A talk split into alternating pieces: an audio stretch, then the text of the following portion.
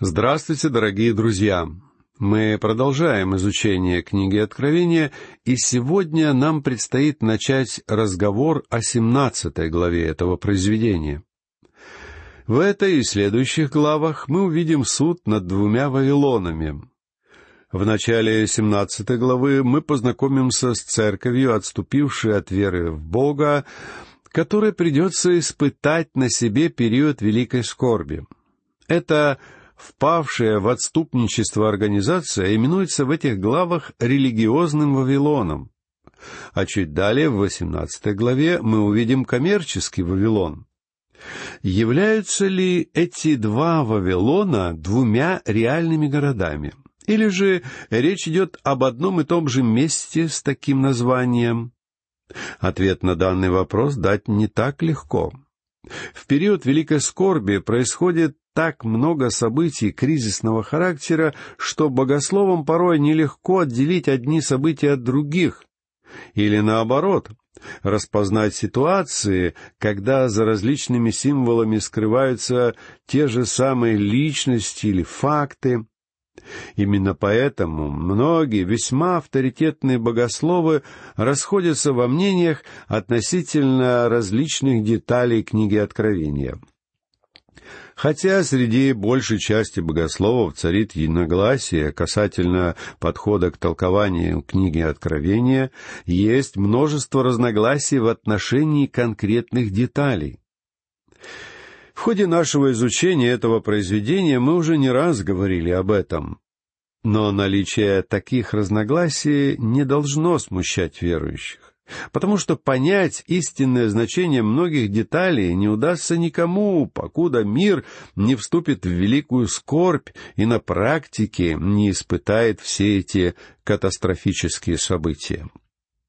Примером подобной неоднозначности толкования могут являться 17 и 18 главы, где речь идет о двух Вавилонах. Возникает вопрос, Действительно ли будут существовать два Вавилона, располагающихся в различных географических местах? Будут ли они двумя реальными городами? Или же речь идет об одном и том же месте? А может быть, за этими названиями скрываются две разных политических или религиозных системы? Ответы на все эти вопросы станут более очевидными по мере приближения предсказанных событий. Но на данный момент мне лично кажется, что это будут два самостоятельных и независимых города. Однажды Вавилон будет восстановлен, как мы узнаем от пророков Исаии и Иеремии и в 17 и 18 главах книги Откровения мы увидим его уничтожение.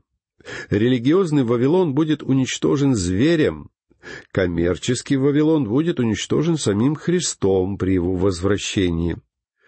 Этот религиозный Вавилон, являвшийся объектом ненависти зверя, будет уничтожен в начале второй половины периода скорби. Коммерческий Вавилон, являвшийся объектом надежд и упований этого мира, будет уничтожен в конце второй половины периода скорби, то есть в самом конце мировой истории. Здесь, в 17 главе, речь идет о первом из этих двух Вавилонов, который является образом всеобщей, но отступившей от Бога церкви. Церковь в городе Феатире, о которой нам рассказывалось во второй главе книги Откровения, является характерным символом этой отступившей от Бога организации времен скорби. Этой организации удастся объединить в своем составе всех нынешних вероотступников в некоторых современных консервативных церквях, что так хвалятся своей приверженностью Библии, найдутся люди, которые вовсе не являются верующими. И в ходе Великой Скорби они присоединятся к этой грандиозной организации, которая будет называть себя церковью, на самом деле таковой не являясь. И Священное Писание называет эту организацию блудницей, Разве можно вообразить более позорное и унизительное название? Прочтем первый и второй стихи. И пришел один из семи ангелов, имеющих семь чаш, и, говоря со мною, сказал мне, «Подойди, и я покажу тебе суд над великую блудницею, сидящую на водах многих. С нею блудодействовали цари земные, и вином ее блудодеяния упивались живущие на земле». Великая блудница — это часть церкви, которая останется в мире после того, как истинная церковь будет восхищена на небесах. Эта лжецерковь будет состоять из всех тех людей, которые никогда не доверялись Христу как своему Спасителю. Они никогда не входили в истинное тело Христа. Именно этой группе однажды предстоит вступить в великую скорбь. Здесь нам сообщаются о ней определенные детали. Эта блудница сидит на водах многих. Мы узнаем символизм этого образа, если обратимся к пятнадцатому стиху этой главы. «Воды, которые ты видел, где сидит блудница, суть — люди и народы, и племена, и языки». Этот образ многих вод относится к великому множеству различных стран и народов. Иными словами, эта блудница будет весьма эффективно управлять этим миром. А слова о том, что с блудницей блудодействовали цари земные, по всей видимости, указывает на тот факт, что в течение периода скорби будет установлен нечестивый союз церкви и государства, при этом Священное Писание даже не считает нужным называть эту будущую организацию церковью, хотя сама организация, несомненно, присвоит себе данное название. Друзья мои, современные тенденции по объединению всех существующих религий в одно большое экуменическое движение определенно способствует постепенному рождению лжецеркви, которая появится в будущем. Я полагаю, что все эти тенденции гораздо более опасны, нежели любые политические катаклизмы. Я думаю, что экуменическое движение более опасно, чем так называемая новая нравственность, я уверен, что эта религиозная организация станет могущественной силой, которая одурманит людские массы. Она приведет мир под власть двух зверей конца времен, а звери будут использовать отошедшую от Бога церковь, чтобы манипулировать народами. И церковь пойдет на поводу этих манипуляций ради достижения политического статуса и власти. Есть опасность, друзья, что когда вы отвергаете что-то подлинное, вы тем самым широко раскрываете дорогу для обмана и фальши. Павел писал во второй главе второго послания к фессалоникийцам, что когда кто-то не принимает любви истины для своего спасения, он становится жертвой неправедного обольщения. Именно такое обольщение станет главным фактором при появлении этой нечестивой организации. Но эту великую блудницу ждет суд, как указывают нам данные стихи. Ей придется против своей воли испить до дна чашу Божьего суда. При этом средством осуществления суда над ней станет сам зверь, который уничтожит ее. Дело в том, что Антихрист и лжепророк не захотят терпеть эту церковь после того, как она сыграет свою роль в их планах. Антихрист сам желает поклонения, и он не посчитает возможным мириться с конкуренцией со стороны кого бы то ни было. Прочтем третий стих. «И повел меня в духе в пустыню, и я увидел жену, сидящую на звере багряном, преисполненном именами богохульными, с семью головами и десятью рогами.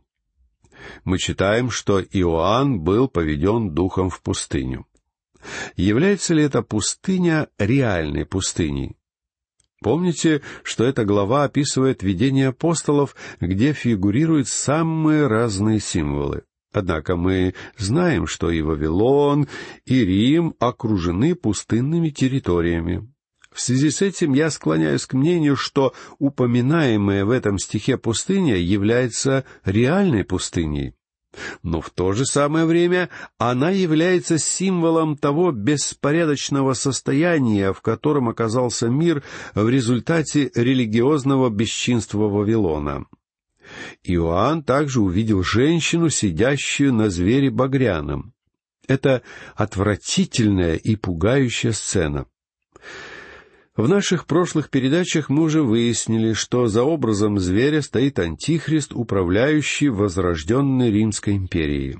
А символизм, стоящий за образом жены, объясняется нам в восемнадцатом стихе этой главы. Жена же, которую ты видел, есть великий город, царствующий над земными царями. А в девятом стихе этой главы нам будет дано более ясное объяснение, раскрывающее образ этого города. Здесь ум, имеющий мудрость. Семь голов — суть семь гор, на которых сидит жена. Как известно, город Рим был построен на семи холмах, и данная деталь была хорошо известна как язычникам, так и христианским авторам. Так что в этих стихах вполне определенно можно усмотреть образ Рима. Город Рим действительно мог бы стать центром этой новой религии. Однако таким центром может оказаться и Женева, где сегодня располагается главный офис Всемирного конгресса церквей. Аналогичным образом многие другие современные города смогли бы претендовать на право стать центром этой богоненавистнической религии. Но лично я считаю, что эта женщина олицетворяет собой именно Рим, религиозную столицу мира. Она олицетворяет религиозный центр, который к тому времени впитает в себя все религии мира. Вот почему очевидно, что все истинные верующие должны будут оставить мир в момент восхищения. Это относится ко всем подлинным христианам. Кстати, я выяснил для себя, что и в католической церкви, и в либеральных церквях, и даже в некоторых весьма странных религиозных организациях есть много истинных верующих. Все истинные христиане, независимо от того, какие церкви они посещают сегодня, будут однажды восхищены и это приведет к тому, что на земле останется только впавшая в вероотступничество церковь. Вместо того, чтобы являться невестой Христа, она будет именоваться блудницей. Образ блудницы, несомненно, олицетворяет религиозную систему, которая установится в течение первой части периода Великой Скорби, после того, как истинная церковь будет устранена с этой земли. Эта религиозная система, как указывает нам данный символ, управляет и подчиняет себе Римскую империю в начале периода Великой Скорби. И то, что она преисполнена именами богохульными, показывает нам, как далеко эта религия удалилась от живого Христа.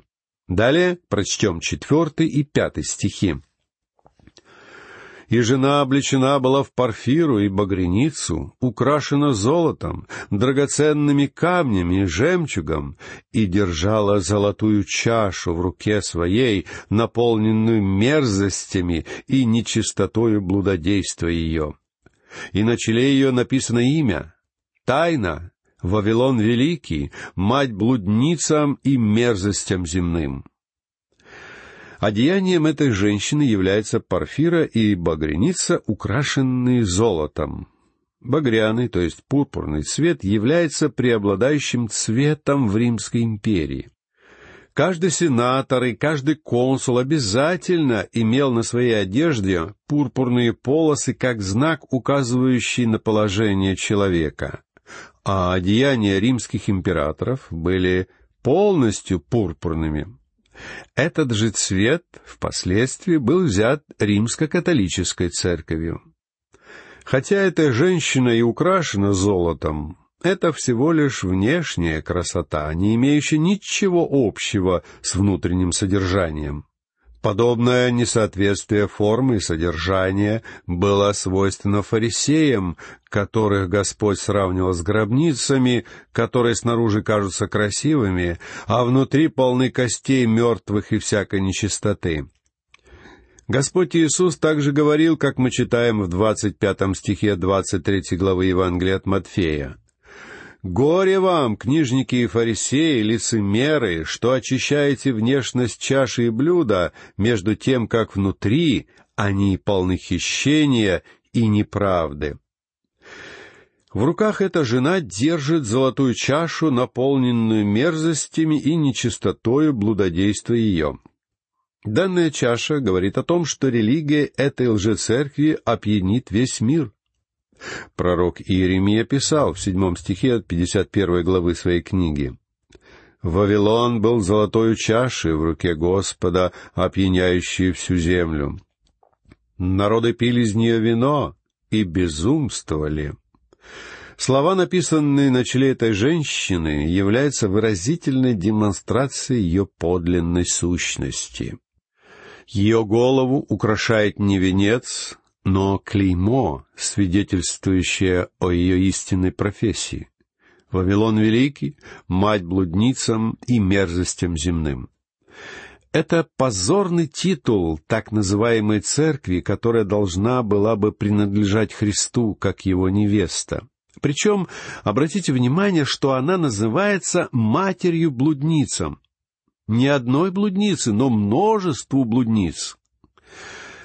В наши дни попытки объединить различные церковные течения сталкиваются с неразрешимыми проблемами, ибо невозможно бесконечно корректировать богословские учения и богословские выводы, чтобы угодить всем. Поэтому я полагаю, что каждая религиозная группа войдет в эту великую экуменическую систему, сохранив при этом свои наиболее характерные особенности. Например, желающие крестить полным погружением будут следовать своему ритуалу, а те, кто верят в крещение окроплением, будут держаться своего метода — те группы, которые предпочитают всевозможные замысловатые ритуалы, будут соблюдать эти ритуалы. А те, которые сторонятся всяких ритуалов, получат то, что нравится им. Как видите, в конце времен будет не одна блудница, а целое сообщество. Интересно заметить, что одно из имен этой женщины — тайна — если вы вспомните, истинная церковь также называлась тайной, ибо она не была явлена в ветхозаветные времена. А лжецерковь, которая предстает нам здесь как блудница, тоже является тайной, потому что она не была явлена людям до тех пор, пока Иоанн не описал ее в семнадцатой главе своей книги «Откровения». Друзья мои, позвольте мне вновь сказать, что когда истинная церковь оставит эту землю в момент восхищения, те люди, которые притворялись, лицемерно скрываясь под христианской маской, вступят в период великой скорби. И эта религиозная система будет продолжать свое существование, но не как церковь, а как блудница. В седьмом стихе второй главы второго послания к фессалоникийцам Павел писал о тайне беззакония. «Ибо тайна беззакония уже в действии, только не совершится до тех пор, пока не будет взят от среды, удерживающей теперь». И данная лжецерковь, как полная противоположность истинной церкви, являющейся непорочной невестой Христа, станет воплощением действия этой самой тайны беззакония. Другое имя этой жены — Вавилон Великий. Но это имя является лишь образным сравнением, точно так же, как Иерусалим иногда образно отождествляется с Содомом. В данном случае этот город называется Вавилоном символически, что обусловлено историей реального Вавилона. Люди попытались бросить вызов Богу при строительстве Вавилонской башни. А во время правления царя Немрода Вавилон стал родоначальником всех лжерелигий. И по этой причине данный город справедливо назван матерью блудницам и мерзостям земным.